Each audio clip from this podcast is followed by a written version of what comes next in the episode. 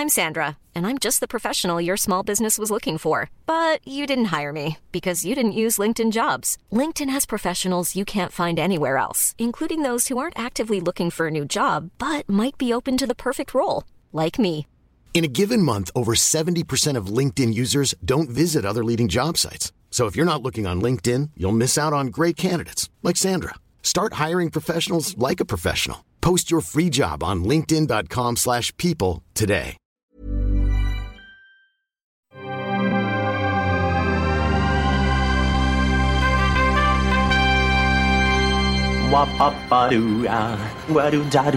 Steven, arrête s'il te plaît, j'ai jamais pu encadrer Michel Legrand. Salut c'est nos ciné, votre rendez-vous avec le cinéma qui, quel que soit le support, film, live action, animation, série, dessin animé, que sais-je, n'a finalement depuis 4 ans maintenant eu de cesse que d'affirmer haut et fort ce mantra laisser les choses mourir, les franchises s'arrêter, les histoires traitées mille fois, reposer, quelque temps au moins, oublier reboot, séquelles, préquel pour proposer un peu de neuf et forcer de constater que décidément nous ne sommes pas entendus puisque même une série de films qui, avec son troisième volet, semblait avoir atteint une conclusion idéale, satisfaisant à la fois ses créateurs, le public et la critique, a cru bon de devoir remettre le couvert. On va donc évidemment causer aujourd'hui, vous l'aurez compris, de Toy Story 4 avec un trio qui lui n'a jamais abandonné les jouets de son enfance. David Honora, salut David. Salut Thomas. Stéphane Moïsaki, salut Stéphane. Salut Thomas. Et Perrine Kenson, salut Perrine. Salut Thomas. C'est nos ciné épisode 197 et c'est parti. Tu fais un amalgame entre la coquetterie et la classe. Tu es fou. Enfin, si ça te plaît. Toy Story 4 donc nous ramène dans la boîte à jouets de Bonnie, la petite fille à laquelle Andy, l'enfant devenu jeune adulte qui traversait toute la trilogie originelle, a donné ses plus fidèles compagnons, Woody et Jessie les cowboys et cowgirls, Buzz l'éclair, l'astronaute, Rex le dinosaure, Zigzag le chien et bien d'autres. Bonnie qui fait ses premiers pas en maternelle et ramène un nouveau, un nouveau venu baptisé Fourchette, fabriqué à partir d'une fourchette en plastique, c'est étonnant, qui s'anime dès lors qu'il est transformé en jouet mais qui se trouve aux prises avec une crise existentielle déboussolée par ses nouvelles attributions, ce qui va évidemment entraîner le groupe d'amis dans un certain nombre de péripéties. Woody, pourquoi je dois être un jouet? Tu es un jouet. Tu appartiens à Bonnie. Et eux, ce sont tes amis. Qui veut partir en camping-car? Tu veux un coup de main? Non, ça va, je gère. Je sais que ça peut vous paraître curieux, mais nous tous là, on doit faire bien attention qu'il ne lui arrive rien. Woody Euh, là, il lui arrive quelque chose. Buzz, faut vite récupérer Fourchette Bien sûr. À la réalisation, c'est Josh Cooley qui s'y colle, un vétéran de chez Pixar, ancien storyboarder, co-scénariste de Vice Versa. Le scénario ici, il est co-signé par tout un tas de gens, dont Andrew Stanton et John Lasseter, les créateurs de Toy Story. Ce film étant par ailleurs la dernière collaboration de Lasseter avec Pixar, puisqu'il a quitté la boîte à la fin de l'année dernière après des accusations de harcèlement. Au casting vocal côté US comme côté français, des habitués comme Tom Hanks, Tim Allen, John Cusack, Wallace Shawn et même Don Rickles, la voix de Monsieur Patate, alors même que le comédien est décédé il y a deux ans, parce que le studio a utilisé son stock de voix des trois précédents volets pour permettre à l'acteur de participer de manière posthume au film. Et du côté des petits nouveaux, on peut citer le, du- le duo Keegan and Peele, euh, Kenny Reeves, qui est partout en ce moment, ou encore Tony Hall. Euh, votre avis sur ce Toy Story 4, les amis? Stéphane, tiens. Euh, moi, j'ai contextualisé parce que je pense que contrairement à mes deux acolytes euh, autour du micro, euh, moi, j'ai pas grandi avec Toy Story. Mm. J'ai- Le premier est sorti quand j'avais 19 ans, donc j'avais beaucoup aimé. Mais j'ai pas un fétiche euh, Enfantin. de- euh, Mm. sur le film.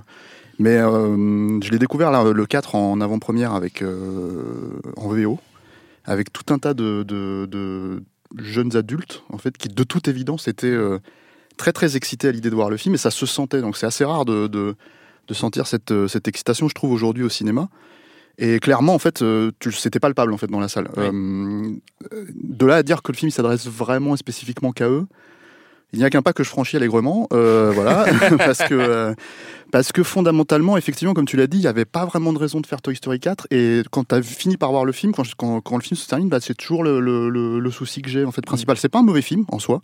C'est un film qui est bien foutu. euh, qui est assez assez euh, assez propre enfin c'est même plus que propre techniquement c'est quand même assez assez impressionnant Euh, c'est comment dire c'est assez rythmé il y a pas mal de gags enfin voilà c'est un bon moment on va dire tu vois mais zéro intérêt vraiment enfin je veux dire si tu connais les trois premiers Toy Story si tu sais où c'est allé euh, le problème c'est que la façon de raconter cette histoire là ils sont ils sont tellement coincés je pense par la par la, la trilogie originale Mm. que bah, ils se sentent obligés de faire un espèce de flashback qui se passe avant la conclusion du 3 pour en fait se dire attendez il y, a une- il y a- il y a une direction qu'on n'avait pas explorée donc on Mm. vous la montre et on y va quoi. Euh, ça, pour moi ça crée tout un tas de problèmes qui sont euh, annexe à la, à la logique de Toy Story en plus. C'est-à-dire que en gros, euh, le concept assez génial de Toy Story, c'est quand même qu'il part du principe que euh, de deux, deux choses. Enfin, on perd tous nos objets, donc parfois on les retrouve ailleurs, on se dit mais c'est pas possible, on les avait pas foutus là. Et donc il part du principe que ça a une vie, et en fait il couple ça à des jouets qui sont censés avoir une personnalité. Donc ça pour les enfants, les enfants jouent avec et leur, leur donnent une vraie personnalité. Ouais. Donc ce, ce, ce concept est assez génial. Pour moi, il a été poussé dans son extrême avec le 2. Euh, vraiment, le 3, c'était une conclusion tu sens que Pixar a récupéré le projet en fait parce que Disney voulait en faire un et eux on voulait pas en faire un forcément. Et qui se sont dit bon il faut vraiment qu'on sauve les meubles. Et, et Pixar étant Pixar surtout à cette époque là et en fait ils ont vraiment réussi à rattraper le coup et, et à faire euh, à faire euh, quelque chose d'assez fort quoi Euh, là la problématique du film c'est que moi j'ai du mal à cerner une vraie euh, thématique qui serait intéressante vis-à-vis encore une fois du concept Mm. c'est-à-dire ce que j'entends par là c'est que donc en gros euh, Woody essaye de continuer à exister pour la gamine sachant que bon voilà il a comment dire il a entre guillemets de la concurrence. Euh, c'est euh, finalement en fait il- toute l'idée c'est qu'il va retomber sur euh, son amour qui était la, la je sais plus comment elle La s'appelle. bergère. La bergère. mais je sais plus comment elle s'appelait dans Ah, le nom. beau. Bon, c'est ça ouais. Je crois qu'il appelle juste la bergère en français. En français, oui, mais. dans- Ouais, dans- Sinon, c'est Bo Bip. Peep, Peep. C'est ça. Et en gros, il y a tout un, il y a toute une espèce d'histoire d'amour en fait qui, qui doit arriver à conclusion. Ouais. Bon, oh, très bien, mais pour moi, pas, ça colle pas au concept en Ouais. fait. Et euh, tout l'aspect euh, dépressif en fait du personnage de Woody dans qu'est-ce que je dois devenir, euh, est-ce que j'ai vraiment une raison d'exister en dehors de ça Mais j'ai l'impression que tout ça, ça avait été vraiment questionné depuis les, dans les trois premiers en fait. Donc je vois pas du tout l'intérêt de, de déjà coller au basque de ce personnage-là, vraiment. Mais à part le fait qu'effectivement, il y a un, comment dire, un, euh, c'est le héros de la trilogie avec, euh, avec Buzz. Euh, pareil, alors Buzz, c'est un autre, c'est un autre problème, c'est que en fait, euh, deux personnages qui, a, qui a compris sa condition, qui est devenu Hmm. relativement intelligent, bah là, c'est un teubé qui, qui appuie sur ses boutons pour savoir quoi faire. Ce qui me fait complètement halluciner parce que je me dis, mais en fait, il a, ils l'ont fait régresser littéralement par Ouais. rapport au précédent.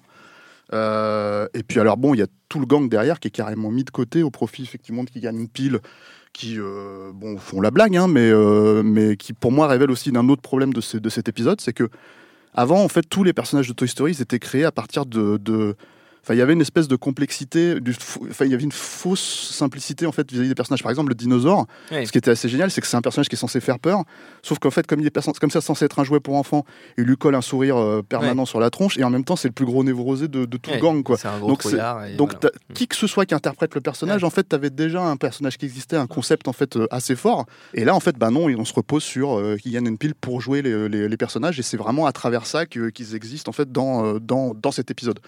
Donc, ça fait, euh, pour moi, ça fait quand même beaucoup de choses où finalement, à la fin, j'en arrive à la conclusion que bah, c'est un film qui a été créé par logique nostalgique, ce que ce qui avait comment dire, euh, ce qu'ils avaient vraiment réussi à éviter, Ouais, avec, éviter les avec trois, avec les trois premiers, parce que c'était vraiment un arc euh, où euh, le personnage d'Andy grandissait euh, avec, bah, je pense, les, les gamins qui ont, Mm. qui ont- vécu avec Toy Story, qui ont grandi pendant 15 ans avec. Quoi. Mm. Donc, donc voilà. Et là, bah, d'ailleurs, le personnage de la gamine est complètement inexistant, c'est juste un prétexte. Et finalement, à la fin, fondamentalement, tout n'est que prétexte en fait à, à- à non pas un reboot, mais en fait une espèce de suite qui euh, en soi n'est pas encore une fois désagréable à regarder, mais fondamentalement inutile quand tu la, quand tu la, surtout quand tu la compares au, au reste. Mm. Quoi. Perrine?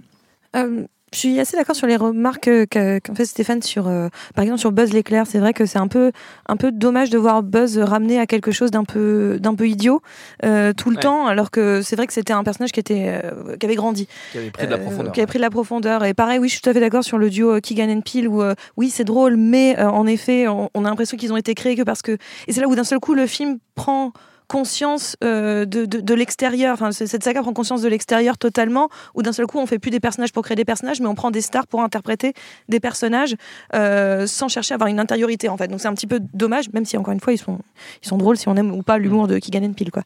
Et euh, mais tu vois, c'est l'humour de Keegan Peele dans Toy Story, c'est pas Toy Story qui amène de l'humour à, à Keegan Peele, donc c'est un peu voilà, c'est un peu dommage. Mais je serais après moins moins déçu en réalité que, que Stéphane parce que oui on n'avait pas besoin d'un d'un Toy Story 4 clairement on n'en avait pas besoin. Et puis là faut vraiment qu'il s'arrête. C'est bon c'est bien on a fait le truc. Mais je trouve que c'est c'est assez joli ce qu'ils font du personnage de Woody en fait. C'est-à-dire que Woody bon pour le coup moi j'ai grandi avec euh, Woody c'est vrai que c'est quelqu'un qui est un peu cher à mon cœur aussi parce que c'est la voix de Tom Hanks aussi parce que euh, euh, voilà c'est un personnage qui, qui, qui nous aide à penser ce qui est le bien ce qui est le mal qui nous aide à réfléchir un petit peu sur nous-mêmes. Donc quelque chose qui est assez joli chez, chez ce personnage c'est vraiment le héros de, de tout le monde plus que Buzz en réalité. Et, euh, et donc de lui amener une conclusion en fait j'ai pensé à à Avengers Endgame, quoi. C'est assez marrant. J'ai pensé à Avengers Endgame en regardant le film parce que je me suis dit ils, ils font la même chose avec Woody que ce qu'ils ont fait plus ou moins avec euh, le Captain America Oui. dans Endgame en fait. C'est-à-dire qu'on lui donne la chance de sort d'avoir une vie d'avoir une autre vie. On lui donne une chance de vivre sa vie et de pas juste être là au service des autres, au service de quelqu'un, Ouais. même si c'est son but premier en fait, même si c'est son rôle premier. Et, euh, et à un moment donné, on lui donne l'occasion d'avoir une, une- une existence propre. Je dis pas, euh, je, je suis pas en train de comparer de- en termes de qualité ou quoi que ce soit les deux, mais, Non, mais ce qu'ils font de leur- ouais. en termes de parcours entre ce qu'ils font de leur héros, euh, des héros, il y a une sorte de reconnaissance du héros dans leur saga, dans, des deux côtés en fait, mais les deux appartiennent à Disney. Mais c'est vrai que je, trouve ça plutôt intéressant. Et, euh, et, et techniquement le film est quand même assez euh, superbe. Il y a une, y a une séquence d'ouverture qui certes se passe dans le passé, qui voilà, mais qui, qui euh, en termes de, de- de dramaturgie, de, de- beauté euh, visuelle avec euh, cette pluie qui tombe tout le temps, il y a quelque chose d'hyper hyper hyper beau. Donc moi je trouve que le film m'a vraiment euh, m'a vraiment touché. Il, il arrive à questionner euh, des choses intéressantes, notamment avec le personnage de Fourchette, même s'il n'est pas assez présent en réalité. Je pense que le personnage de Fourchette, il devient un peu trop prétexte à un moment donné, c'est dommage. Mais voilà, cette idée que d'un seul coup, euh, les, Toy Story, c'était un petit peu qui on est et euh, enfin à, quoi on sert. Et, et Fourchette, c'est plutôt pourquoi je suis là, pourquoi j'ai été créé, comment on crée en fait les choses. C'est la, définition même de qu'est-ce qu'on. C'est même pas qu'est-ce qu'on fait là sur Terre, c'est pas quel est notre but, c'est même comment je- je- j'existe, pourquoi j'ai, comment j'existe en fait. Il y a vraiment cette création, cette idée de, de, de de, de créer le, le- le- le héros. Et en fait, c'est lui qui va prendre un peu le relais sur Bonnie, parce que Bonnie, voilà, finalement, elle existe quand même, cette petite. Et euh, Woody a du mal à trouver sa place, parce que son, son sa Bonnie, c'est Andy, en fait. Et donc, il y a vraiment ce rapport à comment est-ce qu'on peut passer à autre chose, est-ce qu'on peut euh, tourner la page d'un- amour aussi fort que celui qu'il avait pour Andy, en fait? Et, euh, et la, vérité, c'est que non, pas des masses, vaut mieux qu'il fasse, fasse autre chose, en réalité, qu'il vive autre chose. Et il y a toujours cette idée, mais qui était déjà dans les précédentes, que de toute façon, euh, et qui transmet dans tous les Pixar d'ailleurs, mais l'idée qu'on n'existe pas sans les autres. Donc il y a- vraiment cette idée revi- de- d'installer le, côté très grégaire de l'être humain Oui. et chez le jouet, mais pourquoi pas, euh, en tout cas l'idée de grégaire et qu'on apprend par les autres et avec les autres. Donc je trouve qu'il y a quand même quelque chose qui continue à fonctionner euh, très fort. La, la- la- la marque Toy Story est quand même toujours très forte. Il y a des trucs qui font vraiment flipper aussi, notamment les espèces de personnages, euh, je sais pas ce que c'est, des sortes de poupées euh, marionnettes vraiment flippantes. Euh, qui sortent de Shining, là, je sais pas ce que c'est, mais ils m'ont vraiment fait flipper. Euh, et je trouvais que pour des gamins, c'était même presque trop flippant. Mais. euh, Pas ça, je suis censé emmener ma fille. Non, non, mais ça, ça- ça va lui C'est plaire. des pantins, il y a, y un pantins. plan qui fait un peu peur. Moi, j'étais à une séance en VF avec beaucoup d'enfants et sur euh, la séquence des, où les pantins attaquent, les enfants avaient peur. Ouais, parce que ça, ils sont quand même assez euh, effrayants. Puis même pour les adultes qui ont vu pas mal de films de genre, euh, il y a Qui des sont trucs. qui- sensibles. Ouais, tout enfin, bon, c'est un trope de film d'horreur, hein, c'est un des pantins que tu vois dans, dans des séries des années 60. Oui, hein. c'est ça, mais, fait peur, mais hein. ils font peur. peur. Enfin, moi, je, moi, je les trouve un peu, un peu, un peu flippants. Donc, non, je, trouve- enfin, je trouve qu'ils restent encore bourrés d'idées. Ils avaient plein, ils avaient de la matière pour faire quelque chose. Euh, en effet, mais le, le gang est un peu sacrifié. Buzz est complètement sacrifié, mais euh, parce que le, le- le seul, le seul vrai, la seule vraie histoire du film, c'est Woody. Et je trouve que c'est une jolie conclusion à, à un des plus beaux personnages de, de- de Pixar, en fait. David Euh, bah moi, je suis, je suis pas totalement euh, d'accord avec ce que tu disais en intro et avec ce que vient de dire Perrine sur le fait que ça doit forcément être une conclusion. Euh, alors, c'était mes, mes a priori avant de voir le film, de me dire à quoi, à quoi bon faire un, faire un quatrième après ce qui a été le, le 3, qui pour moi est, est une très grande réussite, enfin, fait partie des, des meilleurs Pixar. Euh, en fait, je vois deux, deux raisons d'être euh, à Toy Story. La, la première, euh, c'est que fondamentalement, Pixar est un studio qui est un peu en marge d'Hollywood. Et en fait, euh, fondamentalement, c'est une boîte de tech euh, Pixar. Et euh, il y a un truc qui est extraordinaire à, à voir euh, à travers la, la saga Toy Story, c'est les, les progrès techniques en fait qui, euh, qui, qui sont faits. Euh, D'ailleurs, il y, a une- il y a une vidéo assez bien foutue faite par Insider qu'on peut retrouver sur YouTube qui montre justement tous les progrès techniques et comment euh, les progrès sur en fait point par point qui ont été faits dans les longs métrages Pixar sur l'animation de l'eau, de la fourrure, euh, de, de l'air, les reflets, etc. sont à chaque fois implémentés dans les euh, dans les Toy Story qui euh, qui permettent en fait de de, de, de- faire la synthèse de tout ça et d'a- d'a- d'aller en- encore plus loin et pour le coup euh, bah, Toy Story 4 euh, est un, niveau euh, technique qui est euh, extraordinaire. Enfin, ils ont encore euh, 10-15 ans d'avance sur tout le monde. C'est euh, sur, sur certains plans qui sont euh, totalement euh, photoréalistes. Enfin, moi, ça m'a un peu fait penser à minuscule où pour le coup c'est ça utilise des, des plans euh, réels euh, et avec euh, des rapports de taille euh, et des, des objectifs particuliers. Bah, là en fait euh, euh, Pixar sont arrivés à un, un- un niveau technique qui leur permet de faire du photoréalisme extraordinaire à tel point qu'on sait on ne sait Ah, pas si c'est vrai ou si L'ouverture, faux, c'est bluffant. L'ouverture, bah oui, j'avais beaucoup les- de doutes. Les, hein. effets Ouais. d'eau, il y a le- le- le- l'animation, il, y a un- il y a un chat à un moment qui est extraordinaire, les, des, des, même des effets sur des toiles d'araignée avec la lumière qui se, qui, qui se porte dessus. Enfin, il y a énormément de choses qui, d'un point de vue technique, sont, Mm. euh, sont extraordinaires. Après, il y a une évolution de l'œil humain parce que moi, en fait, j'ai eu exactement le même sentiment quand je suis allé voir Émile une patte, hein, Ouais. il y a 20 ans. Mais, donc, mais- et euh, ça, c'est vrai. et Ça, c'est vrai. Moi, je, et je, je, je mesurais ça euh, et j'y repensais justement euh, là-dedans euh, en rejoignant euh, à- au Chevalier du Zodiaque sur NES. Et dans mon esprit d'enfant, c'était Ça comme le dessin des- animé. Voilà. Et et je vous invite à regarder des images de ce que c'est. En gros, il y a trois pixels quoi, pour faire les personnages. Donc, euh, donc c'est et clairement no- notre œil s'en- s'entraîne de plus en Oui. plus. Mais enfin voilà, c'est d'ailleurs c'est- assez dramatique. Je parlais de d'enfants tout à l'heure quand on montre par exemple le premier Toy Story à, à une enfant en l'occurrence qui, qui est habituée, dont l'œil est habitué aux Ouais, productions ça actuelles, paraît moche. Qui me regarde en disant mais c'est il est bizarre le dessin. Il est- Il est pas fini, pas Ils sont bizarrement fait les bonhommes. Non, non, mais alors clairement, et, et, euh, en tout cas au, au niveau de l'état de l'art actuel, c'est c'est, euh, époustouflant.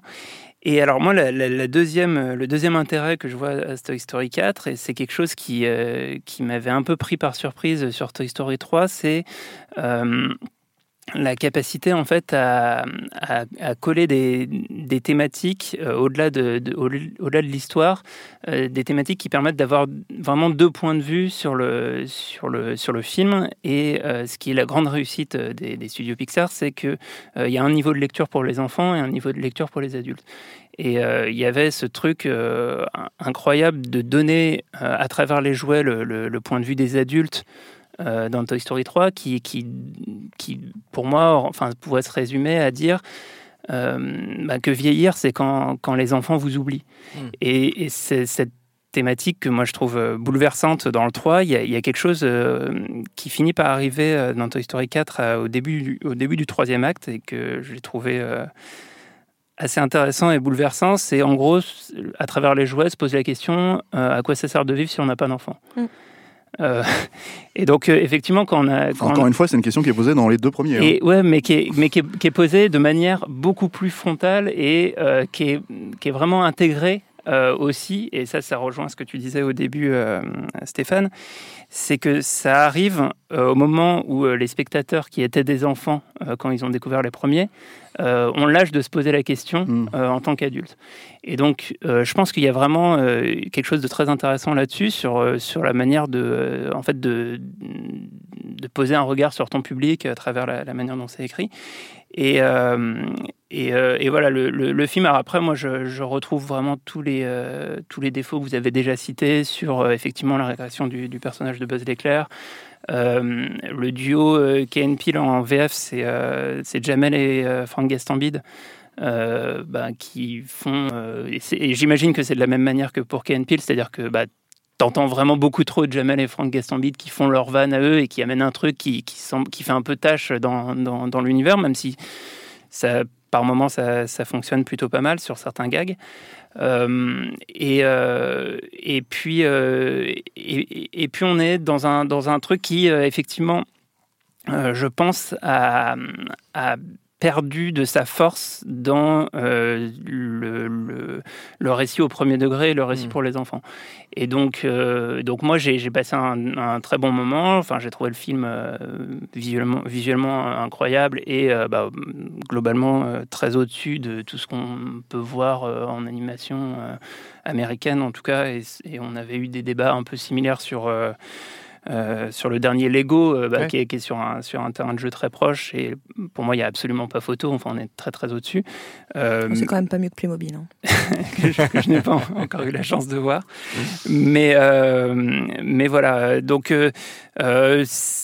pour le coup, en fait, moi, je me dis pourquoi pas, pourquoi pas continuer en fait, parce que euh, il y, a, il y a toujours quand même des choses à raconter, toujours. euh, en fait, c'est c'est un, c'est une idée là, en fait, de la saga Toy Story qui est tellement parfaitement adaptée euh, à la vocation cinématographique de Pixar. euh, que je leur en vends pas, je leur en veux pas de continuer et de, de, de retravailler à chaque fois cet univers parce que ça ouvre plein de possibilités et pour le coup, ils trouvent quand même des nouvelles manières de, de les explorer. Moi, pour moi, le problème justement, c'est que ce que tu, ce que vous, ce que vous avancez sur le, par exemple, l'idée de l'existentialisme et tout ça, c'est qu'en fait, et le fait d'être plus frontal avec ça, c'est que c'est même, c'est pas frontal, c'est bourrin hein, à ce niveau-là. hein. Ils en font carrément une blague dans le générique de fin, hein, où ils sont là en train de dire et pourquoi j'existe, Euh, je sais pas. Tu vois, et en fait, regardent et d'un seul coup, tu enlèves complètement le concept même en fait auquel tu es censé croire dès le premier, Mhm. depuis euh, depuis 25 ans. Et je trouve que c'est euh, c'est ça qui est problématique en fait euh, dans cette façon de procéder, parce que justement dans les deux premiers il, le- il, il se pose ces questionnements à travers finalement l'univers même des jouets. Et qu'est-ce que c'était censé représenter? Par exemple, le fait que Woody, ça soit une star et qu'il ne le savait même pas. Mm. Une star de, de- de- de- d'un dessin animé qui, qui- qui avait plein de collectibles et qui est complètement passé à côté de, ça. C'est, d'un seul coup, ça lui donne une espèce d'aura. Et vis-à-vis des collectionneurs et tout ça. Et, et- et du coup, tu crées toute cette logique existentialiste à travers un univers cohérent. Là, en fait, tu le sors complètement de cet univers-là. Bon, t'as vaguement, ça se passe dans un. La plupart de l'action, elle se passe dans un. Dans un comment t'appelles ça? Antiquaire. Une fête dans, foraine. une, dans une fête forêt et un, et un Un antiquaire, antiquaire. voilà.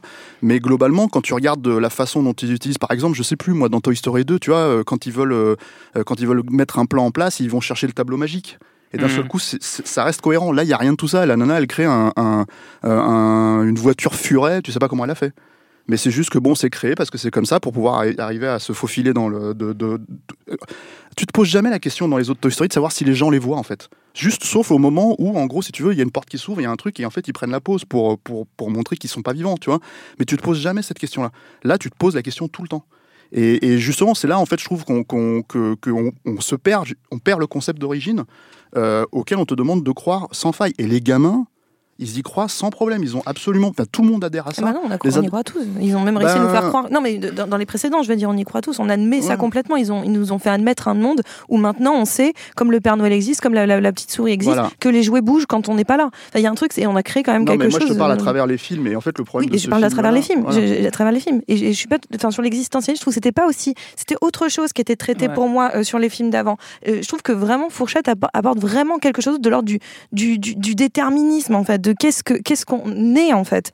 Enfin, comment on est fait et qu'est-ce qu'on est. C'est-à-dire vraiment qu'est-ce que, est-ce que parce que je suis né comme Fourchette pour faire de la nourriture, est-ce que je ne peux pas être autre chose? Il y a vraiment autre chose d'un petit peu qui est pas qui était pas vraiment traité, je trouve, dans les précédents où c'était euh, c'était Ouais. est-ce que je dois m'occuper d'un est-ce que est-ce que je peux exister en tant que tel ou est-ce que je dois m'occuper d'un enfant? C'est quoi mon rôle en tant que jouet? Qu'est-ce que je suis en tant que jouet? Qu'est-ce que je dois faire en tant que jouet?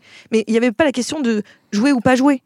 Là, il y a une question de, de, de qu'est-ce que je suis en fait. Ouais, et, puis, c'est un et, peu- puis, et puis il y a cette, euh, enfin, il y a- il y a à chaque fois des petites variations justement sur la question et, et ce qui montre aussi la diversité des points de vue euh, à l'intérieur des jouets. Donc euh, il y a effectivement la nouveauté avec Fourchette qui, moi l'autre problème que j'ai avec Fourchette, c'est que j'ai l'impression que euh, ça recoupe pas mal des thématiques qui étaient déjà traitées dans Vice Versa avec l'ami imaginaire et la, et la manière de concevoir, euh, enfin de trava- travailler Tout l'ima- ça n'est qu'un même l'imagination des un enfants. seul univers. Mais voilà.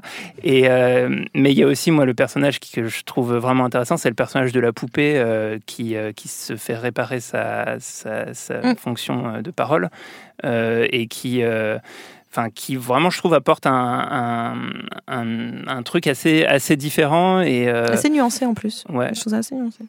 donc euh, tout ça m'a pas mal plu. Moi. Très bien. Avant de terminer, on va faire comme, euh, comme d'habitude. Oui, Perrine, comme d'habitude. Oui, oui, oui, oui, oui. Ne fais pas cette tête. Un petit tour de recommandations dans l'univers de votre choix, Pixar ou pas Pixar, car vous savez, vous êtes parfaitement euh, libre. Tiens, David, tu avais la, la parole, tu peux la conserver. Euh, alors moi, je vais un peu, un peu m'éloigner de, de Toy Story, mais euh, partir euh, du personnage de Duke, de Duke Kaboom, Ouais. euh, qui euh, donc euh, dans, en VO est interprété par Keanu Reeves et qui euh, est un, un cascadeur euh, canadien euh, un peu, un peu louseux. En fait, euh, le, le- le jouet est, est un peu défectueux et arrive pas vraiment à faire des cascades. Il passe son temps à se cracher. Ça part à Evil Knievel en, en jouet. Et c'est exactement ce que j'allais dire. Voilà, il a, Evil Cannibal. Knievel, pardon, il est- excusez-moi. il est inspiré de, de Evil Cannibal. Enfin, Enfin, il a inspiré des jouets qui existaient à l'époque, exactement identiques, autour du, Knievel. du personnage de Evil Cannibal, qui était un, un cascadeur euh, euh, canadien. Pour, pour donner une idée de- du, du personnage, j'ai vu sur Wikipédia qu'en 77, il s'est cassé la clavicule à la main droite en sautant au-dessus d'une piscine remplie de requins. Donc voilà, c'était son, son genre de délire. Un sacré Et, euh, et alors en fait, lié à, à l'univers d'Evil Cannibal et de, et de, de cette, euh, de ce- cette euh, ambiance des, des cascadeurs un peu fous euh, des années, euh, des années 70-80 que j'ai pas trop connu, mais, euh, mais j'ai, j'ai ent- entendu et vu des trucs sur, euh, sur eux plus tard. Et euh, donc, je recommande un documentaire qui s'appelle The, The Devil at Your Heels. Euh, qui est sur le, Ken- cascadeur Ken Carter, euh, qui était aussi canadien et euh, qui s'était mis en tête de sauter en voiture au-dessus du fleuve Saint-Laurent. Et il voulait faire un saut en voiture de, de 1 km, qui aurait battu tous les records et tout ça. Et, donc, c'est une histoire de fou parce qu'il avait un assistant. Puis alors, il y a plein de rebondissements, des trahisons. euh, et il y a un autre personnage, euh, donc son, son assistant qui s'appelle euh, euh, Kenny Powers, comme le, comme le mec dans Eastbound and Born, Ouais. et qui, est- qui est un, un- enfin voilà, un personnage incroyable. Et alors, ce, ce truc, vous pouvez le, le documentaire, vous pouvez le voir euh, sur. Euh, sur YouTube, euh, sur euh, la, la chaîne de, du le, le CNC canadien, en gros. Voilà, et c'est c'est une histoire de ouf sur les, les cascadeurs des années 70. Pas mal, tu peux redire le, le titre? Et le, le titre, c'est The Devil at Your Heels. Très bien, le diable sur les talons. Stéphane Ouais, moi, toute cette histoire de, de, de, de jouets qui savent pas à quoi ils servent et tout ça, ça, ça- c'est très émouvant, moi, je trouve, euh, comme, euh, comme Oui. logique. Quoi. C'est, euh, ça fait penser un peu comme ces acteurs, euh, ces acteurs comme ça qu'on oublie, qui ont, qui ont Ouais. été une star à un moment donné Mhm. pendant, pendant peut-être 4-5 ans, et puis qui disparaissent en fait comme ça dans l'oubli. Et on parle pas assez de, de aussi des, bah, il y a des stars animales en fait, c'est comme ça qui disparaissent, voilà, qui, qui, qui ont eu un moment, un pic de gloire, voilà, et, et, donc voilà, moi je pensais à, notamment à bah, euh, la plus grande star animale euh, des années 90, hein, Ouais. euh, Ed Conda, Bien sûr. qui, euh, qui, euh, qui a commencé sa carrière d'abord alors en cascadeur chez. alors, je- par exemple, on l'a vu dans Chasse à l'homme. Mm. De, avec Jean-Claude Van Damme, il y a une scène comme ça où il se fait taper dessus par. euh, c'est un, serpent, hein, je précise parce que je sais pas Oui, si les gens bah oui, ont compris que. Ed Conda c'est son nom. Et en fait, on lui tapait sur la tronche comme ça, et, euh, et euh, enfin, c'est Van Damme qui lui tape sur la tronche, et la scène fonctionnait pas trop, donc Ed Conda il a suggéré à John il a dit Tu veux pas que je. Tu sais, peut-être que Van Damme pourrait te mettre un coup dans la gueule et tout, donc il y a la scène, vous verrez la scène sur YouTube si vous connaissez pas le film, quoi. Et ça ça, ça, ça l'a rendu célèbre en fait, Bien cette sûr. scène, auprès de surtout Louis Loza, qui voulait. Parce que Louis Loza, quand on lui a dit Tu veux faire un anaconda, il a fait Oui, mais je le fais avec des vrais serpents. Ouais. Il faut qu'ils soient tous vrais, pas de plastoc, cinéma- cinéma pas, de, pas, voilà, pas de, pas de, voilà. Et donc il a cher- il a cherché Ed Conda, il lui a dit mais t'es tout petit là dans le film, est-ce que tu peux grossir et Ouais. tout pour Anaconda? Il fait bien sûr, je peux le faire et tout. Et donc voilà, ils l'ont fait et c'est devenu de- une star grâce à Anaconda. quoi. Voilà, c'est bah c'est un peu le De Niro des serpents. d'acting, quoi. Voilà. Exactement. Et euh, bah, après la sortie d'Anaconda, bah voilà les Oscars, le- le- la Palme d'Or, tout ça, euh, il est un peu tombé dans l'oubli. Euh, et euh, et c'est c'est quand même un peu malheureux. Euh, il a essayé de revenir un peu sur le devant de la scène. Euh, avec, c'est comment il s'appelait ce film là, avec ce Samuel Jackson là, il était tout content. Il était, serpents l'avion, exactement, voilà. Il a, in failli, il a failli revenir avec, avec ce film-là, mais finalement, ils- en fait, ils ont pris euh, son cousin Bebop Conda à la place. Donc, euh, parce qu'il avait, lui, il avait, il avait toute une famille, donc il a ramené toute sa famille. Il a dit non, non, attends, moi je, je te fais un tarif de groupe, et voilà. Il suffit qu'il est passé un peu à côté de son comeback. Et euh, bah, Ed Conda est mort euh, deux ans après, en fait, un peu dans l'oubli. Euh, euh, on, a beaucoup parlé de, on a beaucoup parlé de drogue, tout ça, mais c'est pas Ouais. vrai. Il s'est juste étouffé avec une pastèque. Et parce qu'il n'a pas réussi à l'avaler, ce qui est quand même un peu tragique, parce que le mec il a réussi à avaler euh, John, John Voight, Voight. en entier, Ouais, euh, tout ça, etc., Ouais. etc. Et puis là, avec une pastèque qui s'étouffe, quoi. Donc c'est un peu une fin de vie tragique, mais bon, c'est. ouais, je voulais lui rendre hommage à travers ce. Je, je comprends. Je crois, qu'il y a une, une, une rétrospective qui est prévue euh, Une rétrospective sur nos ciné. sur nos ciné. ouais. Voilà, Ouais, ouais. ouais, sur Anaconda, voilà, et on parlera d'Ed, On parlera d'Ed, évidemment. ce grand cascadeur. amplement. C'est dur de suivre ça Ouais, bah parce ouais, que l'hommage ouais, à Ed. Conda, enfin, je m'y attendais pas. Il Je suis a un peu. Bah, je suis un euh, peu ouais. je suis un peu émue, donc je vais vous parler de, de, de, de- de 20 minutes de film qui me font pleurer. Voilà, qui est aussi sur euh, qui on est, à quoi on sert et pourquoi on continue à faire ce qu'on fait. C'est les 20 premières minutes de Wally. Donc je reste dans l'univers de Pixar. Euh. Si vous l'avez pas vu, ben je sais pas ce que vous faisiez. Et euh, donc euh, maintenant je vous encourage à le voir. Mais euh, rien que pour ces 20 premières minutes qui pour le coup sont très liées à l'univers de Toy Story et pour cette, cette, ce questionnement de un peu existentiel et aussi pour pleurer comme sur la fin d'Ed Conda euh, comme comme comme Stéphane vient de nous le faire faire. Je pense que c'est essentiel de revoir les 20 premières minutes de Wally. Beaucoup d'émotions ce soir. Merci à tous les trois. Notre temps est écoulé. Merci à Solène à la technique, à Juliette pour la préparation, binge.audio pour toutes les infos utiles. On vous dit à très vite. Je préfère partir plutôt que d'entendre ça, plutôt que d'être sourd. Binge.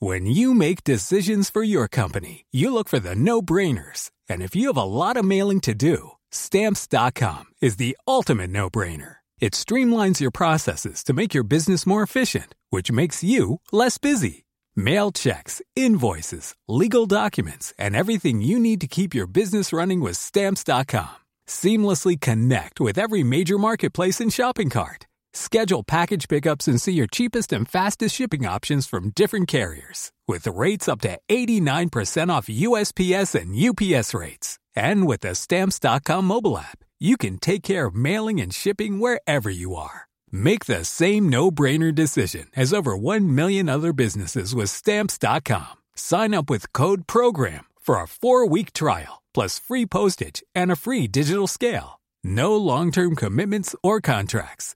That's Stamps.com. Code PROGRAM.